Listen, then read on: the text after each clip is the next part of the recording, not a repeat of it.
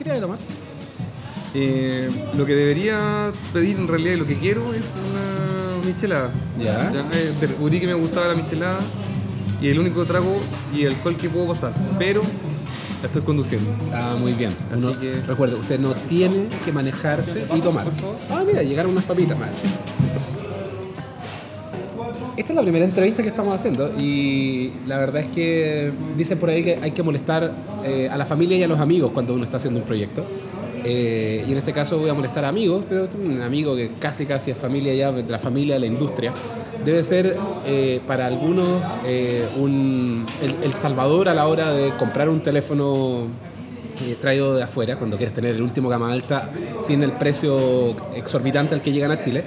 Y también debe ser el malo de la película para muchos que sienten que les robáis el lanzamiento. Una cuotita de mercado. Claro, y, y el lanzamiento finalmente, porque al final el teléfono se vende igual.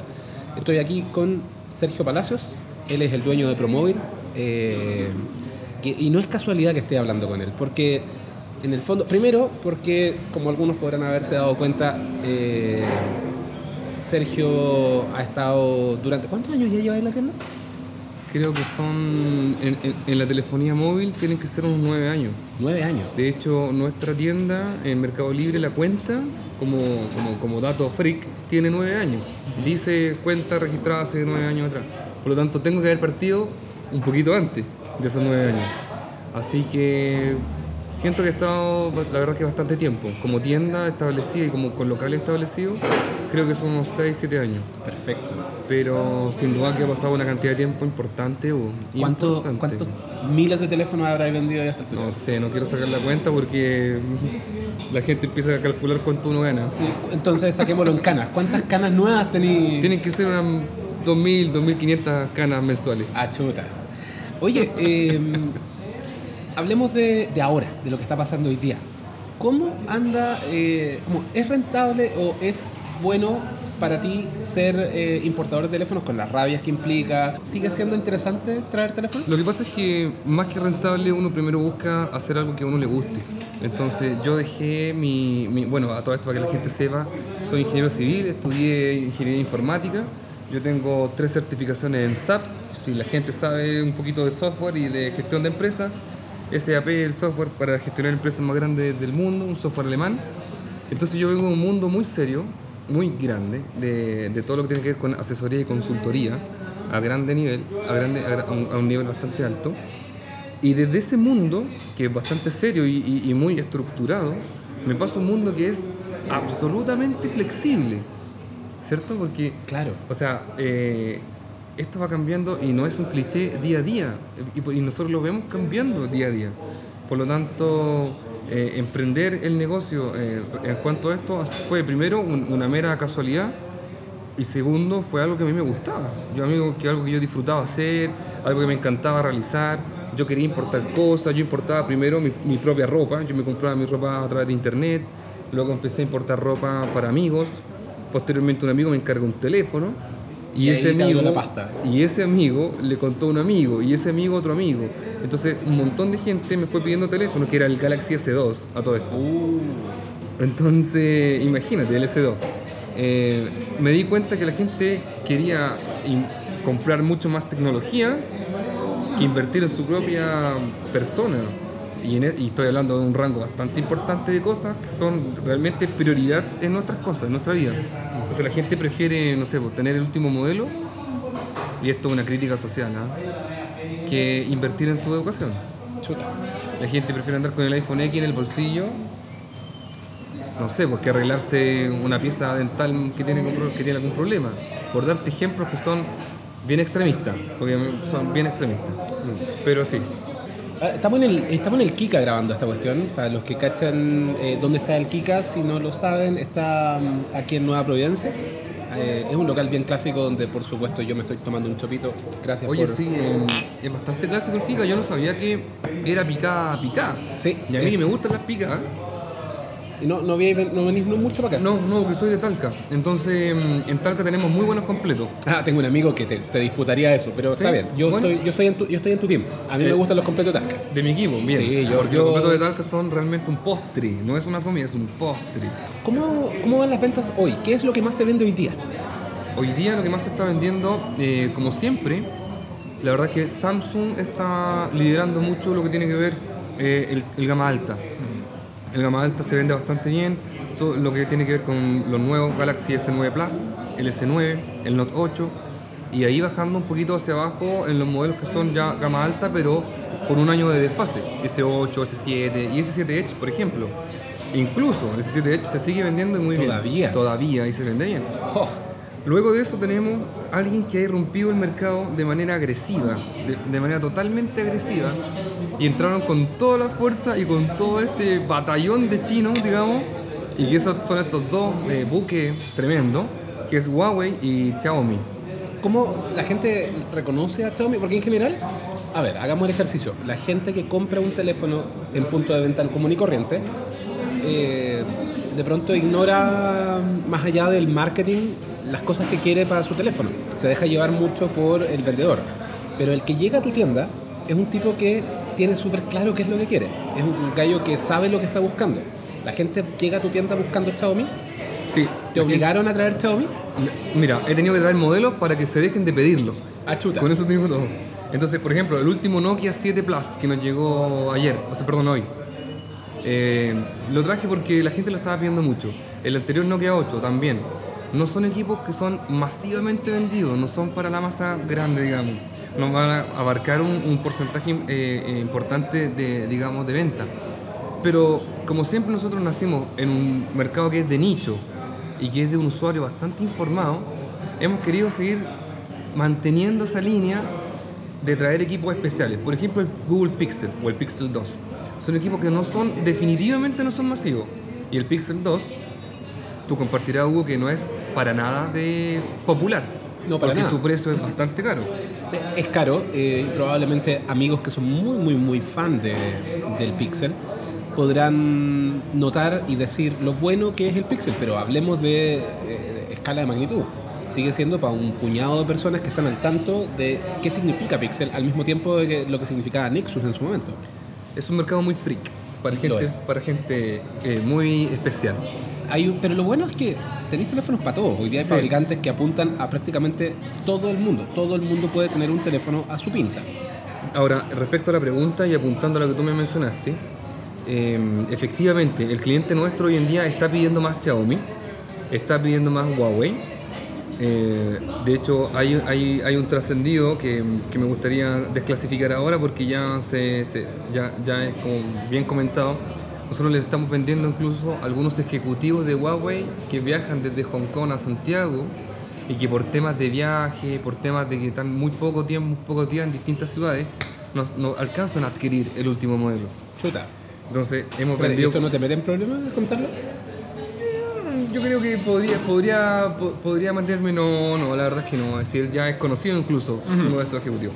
Entonces nos compró el anterior Mate 9 Porsche Edition, el P20 Pro, el P20 normal, el P20, el Mate 10 Porsche Edition también. Eh, y porque son piezas que ellos fabrican y, y que lamentablemente no las encuentran porque dentro del mercado se van lanzando en distintos lugares del mundo y ellos no tienen el acceso rápido porque están en distintas ciudades. Claro. Entonces les tocó conocer una Promóvil acá en Chile y se hicieron clientes de Promóvil. Entonces es, una, es una anécdota bastante bonita que contar. ¿Son los únicos o hay más gente? No, hay más de otras marcas. Ya. pero no me gustaría mencionar porque son chilenos ellos. Ah, chuta, ya. Eh, ahora, respecto a los otros clientes, sí, la verdad es que piden bastante equipos que son bien especiales, son clientes mucho más informados, son clientes que leen bastante, son clientes que vienen, por ejemplo, de alguna revista especializada como Papeles, en donde vienen con una opinión a lo mejor ya eh, leída o predefinida o con argumentos sólidos para gestionar una compra Claro. y finalizar una compra. Entonces al final son clientes informados. Y hoy en día Huawei y Xiaomi tienen una arremetida importantísima.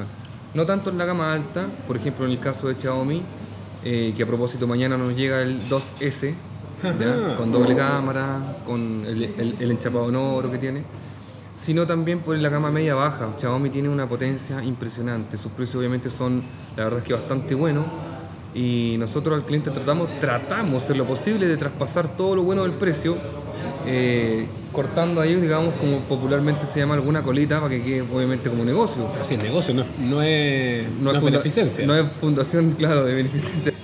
¿Para dónde crees que va la industria? ¿Para dónde va?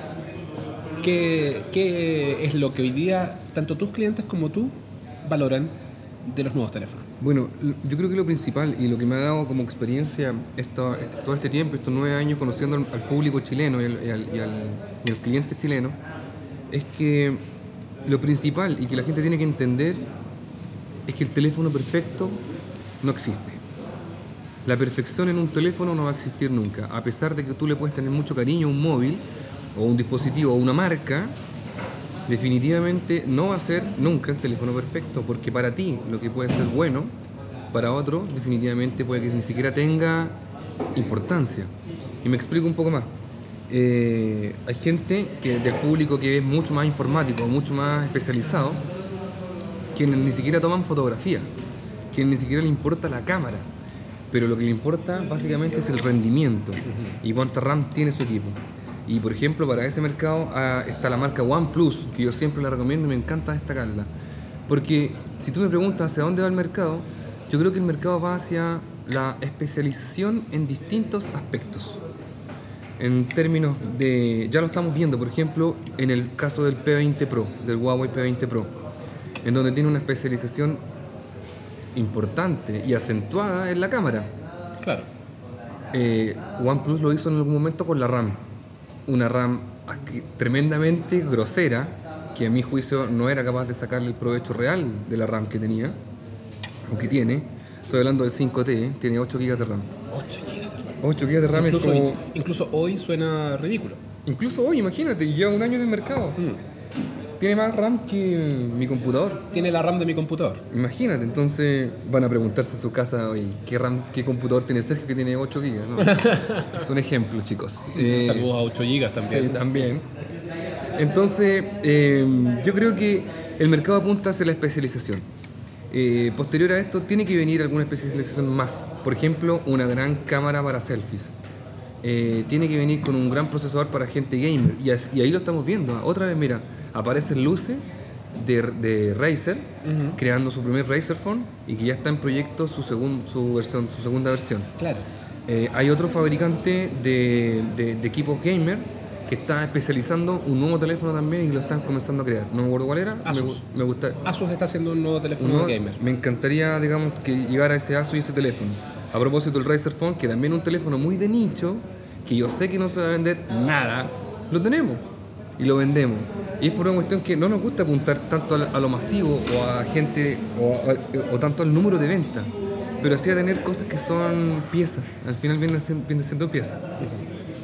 Y el mercado en definitiva, yo no sé si tú puedes compartir mi opinión, pero, pero pienso que va hacia la especialización en cierto tipo de aspectos, en ciertos tipos de características, en- en la cámara, en la RAM o en el procesador, pero no en un conjunto, no en, no en hacer un Frankenstein, ni hacer lo mejor, digamos, de todo, porque Pero- eso no va a existir. ¿Los modulares alguna vez le viste como sentido al, al modelo? Sí, los modulares era una, era una buena idea. Pa- para mí siempre fue como una buena idea. De hecho, el proyecto de Google, que tenía como tener un teléfono modular, El proyecto ARA. Claro, para poder ir eh, pieza por pieza, luego ir eh, expandiéndolo, haciéndoles upgrades. Era una idea fantástica, pero que no dejaba de ser una idea también nicho. Entonces yo no veo a, mi mamá comprándole un upgrade de memoria a un teléfono. Claro. Porque primero mi mamá no, tiene, no entiende qué es una memoria, no entiende menos lo que es la RAM. Eh, y con suerte yo creo que se preocupará del espacio interno, ¿cierto? Entonces viene siendo también algo muy nicho, pero no deja de ser interesante. Sí. Ahora, ya para ir cerrando, ¿qué es lo que. ¿Cuál crees tú que podría llegar a ser la próxima gran disrupción? Más allá de la especialización y todo eso. Porque sigue siendo aumentos incrementales. Estamos hablando, ah, no hace mucho tiempo, hablábamos de eh, que yo le agrego un poquitito más de memoria RAM, un poquitito más de pantalla, un poquitito más de cámara, y tengo un nuevo teléfono, y tengo un nuevo modelo, y de pronto se va a vender muchísimo. Pero tú y yo sabemos que eso no es un nuevo, no es un nuevo teléfono. O sea, pensemos en lo que está haciendo Huawei, por ejemplo, el P20 tiene eh, un chipset muy similar al que tiene el Mate 10 Pro, ¿Sí? con una cámara muy parecida, Sí. eh, y que de hecho Huawei ha dicho que cuando actualice el, P, eh, o sea, perdón, el Mate, va a quedar con un sistema de cámara o una, un firmware de cámara que le va a dar un rendimiento muy similar al del P20. Entonces, ¿para qué quiero yo comprarme un P20? Me quedo con el Mate. Además, tengo más batería. Pero por otro lado, eh, creo, y aquí esto es una opinión, no, es, no sé si es la verdad absoluta, pero es una opinión, que todavía falta mucha, eh, hay mucho espacio para mejoras, hay mucho espacio para mejorar este formato, pero yo creo que al fin y al cabo ya llegamos a un límite en el cual el teléfono no puede crecer más de lo que creció. El teléfono no puede tener o podría llegar a tener menos bordes, pero no es mucho más lo que puedes hacer. Y luego de eso está el rendimiento. El procesador probablemente ¿Qué- qué? estamos llegando casi al límite de lo que podríamos dar eh, si, y está indicado 100% por el tema de batería. La batería no te va a dar más, porque si tú buscas más rendimiento probablemente necesitas crear algo más eficiente y estamos en un punto de la eficiencia en donde todavía eh, tenemos máquinas que pueden durar 24 horas perfectamente, a menos de que sea... Incluso 48 horas en el caso del CAT S41, Claro. el cual es un monstruo en su batería. Ese sí que es un Frankenstein, le le insertaron una cosa que es horrenda. Pero ¿dónde está la dónde está el próximo paso? Porque personalmente creo que el formato smartphone está súper súper agotado. Y, y vamos a poder tener varios años más de smartphone, pero como concepto, ¿dónde debería empezar a mirar la industria para hacer la gran disrupción? Yo creo que mm, es una tremenda pregunta, eh, la cual te podría responder con un dos shots más, con dos Coca-Colas más en mi caso, pero que, mm, que pensándolo bien o haciendo un análisis, eh, definitivamente el smartphone tocó límite, pero yo creo que hay un gran nicho de, de- para, para explotar todavía en términos de rendimiento. Yo hablaba un poco de batería. Yo hablaba un poco del CAT, del CAT S41, lo dije en, en palabras siempre que era como un Frankenstein. Sin embargo, para gente que tiene eh, el concepto de poder salir y vivir al aire libre o outdoor, qué sé yo, es un tremendo teléfono porque es, un- es, una, es una batería que te puede durar muchísimo. Ahora, yo creo que ahí el mercado de los smartphones está en deuda, en todo lo que tiene que ver con, con el rendimiento de la batería, porque muchas veces puedes tener un gran teléfono, como en los casos de los iPhone, y, mala, y, que no sé si buen ejemplo o mal ejemplo, por si eh, mucha gente los defiende mucho ahora porque dice que rinden bastante, eh, pero la batería no. Y la batería, la verdad que sigue siendo un tema, sigue siendo un tema, un gran tema.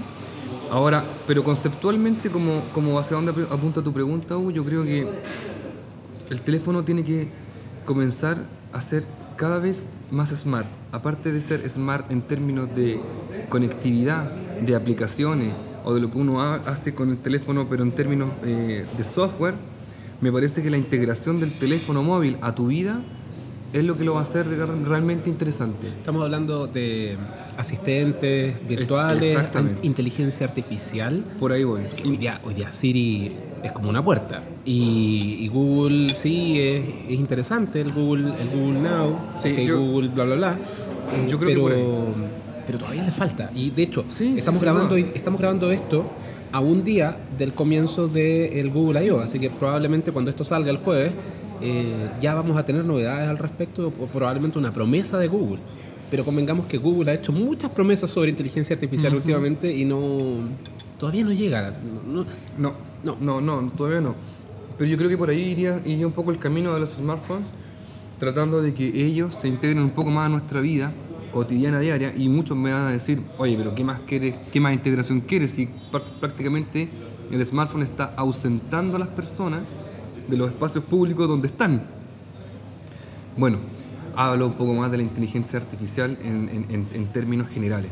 Y por ejemplo, y por ponerte ejemplo, eh, la misma inteligencia artificial que está proponiendo Huawei, por ejemplo, o Google mañana en su conferencia, y todo lo que tiene que ver con, con la integración social, pero, pero más, más, más de personas, más de equipos, más de casas, más de mm, lugares. Eso, eso, eso me encantaría ver en el desarrollo de los smartphones. Y te quiero poner en aprieto. Porque tú eres un gallo que vende teléfonos. Ujú. Y da la impresión que hoy día los teléfonos se parecen todos. Sí. ¿Da lo mismo comprar cualquier teléfono hoy día? Eh, para, te- para las cosas básicas. Porque hoy día como plataforma la gente ocupa algunas aplicaciones, la gente ocupa eh, la- cierto nivel de cámara. Y por cierto, las cámaras hay algunas mejores, peores, pero no hay ninguna que sea inutilizable, francamente. Todas toman fotos relativamente decentes o aceptables. ¿Da lo mismo hoy día comprar cualquier teléfono? Si tú fueras... Sí, te entiendo la pregunta. ¿Sí? Es, es como si alguien me preguntara a mí si da lo mismo comprar cualquier auto. Entonces, en el fondo, Hugo, si uno lo empieza como a pensar bien, claro, da lo mismo. Es que, es que y me- muchos me van a matar, pero ¿cómo? Es que da lo mismo. Porque en definitiva, eh, si lo que tú quieres conseguir es comunicarte y estar conectado con algún un par de aplicaciones y poder llamar por teléfono, que es la función que hoy día nadie ocupa, eh, pero que, para, que por eso estamos en esta, Claro. definitivamente sirve cualquier teléfono. Y hoy en día si tú quieres tomar una buena fotografía, como bien lo dijiste, muchos teléfonos gama media baja también toman buenas fotografías. Quizás con un poco menos de luz, quizás con algunos más de píxeles quemados, qué sé yo, pero va a tomar una buena foto igual. Entonces si alguien me pregunta a mí, oye, quiero un teléfono cualquiera, porque da lo mismo, quiero darle un uso normal, totalmente tradicional, bueno, sí, da cualquiera, da lo mismo cualquier teléfono. Y ahí un poco empieza a jugar el presupuesto de cada persona. ¿Cuánto estás dispuesto a invertir? ¿Cuánto estás dispuesto a sacrificar? ¿Qué es lo que a ti más te importa? Y haciendo el símil con el auto, ¿qué es lo que más te importa? ¿Que sea un auto seguro o que sea un auto veloz? ¿Que tenga 4x4 o que tenga una cámara de 20 megapíxeles? ¿Me entiendes? Entonces ya empieza como a jugar un poco el gusto de cada persona. Pero sí, si uno lo analiza y lo piensa muy muy bien, da lo mismo cualquier teléfono. Fuerte declaración, considerando que es tu negocio. Pero está bien, está bien. Me encanta ser transgresor con mi negocio porque la gente que me conoce, y muchos en, en- en los grupos que tenemos en Telegram, que son bastante, eh, me consideran un tipo muy, muy anti-tecnología porque, por ejemplo, yo no uso smartwatch. Yo tenía un P9, un humilde P9, después me pasé un P10 y ahora de manera forzada, forzada, casi forzada, porque el comercio me, me forzó, Uy, qué otros tienen la culpa. Te veo tan complicado con tu P20 Pro. Te veo tan complicado. Uy, qué difícil. pero no tengo grande, grande gusto en términos de, de tecnología. Podría tener a lo mejor relojes que son muy llamativos, smartwatch que son muy eh, súper mega tecnológicos, pero la verdad es que siento que la tecnología a uno lo ahoga. Y estoy en un punto en que mi WhatsApp en este momento está a punto de explotar. Me requiere más atención el teléfono que mi propia familia y la verdad es que eso no lo quiero. ¿Teléfono favorito de toda, el- de toda la historia? Eh, yo creo que para mí fue el S6. El S6. Sí, y tenía una versión muy linda que era el S6 Blue, que era un, un teléfono con...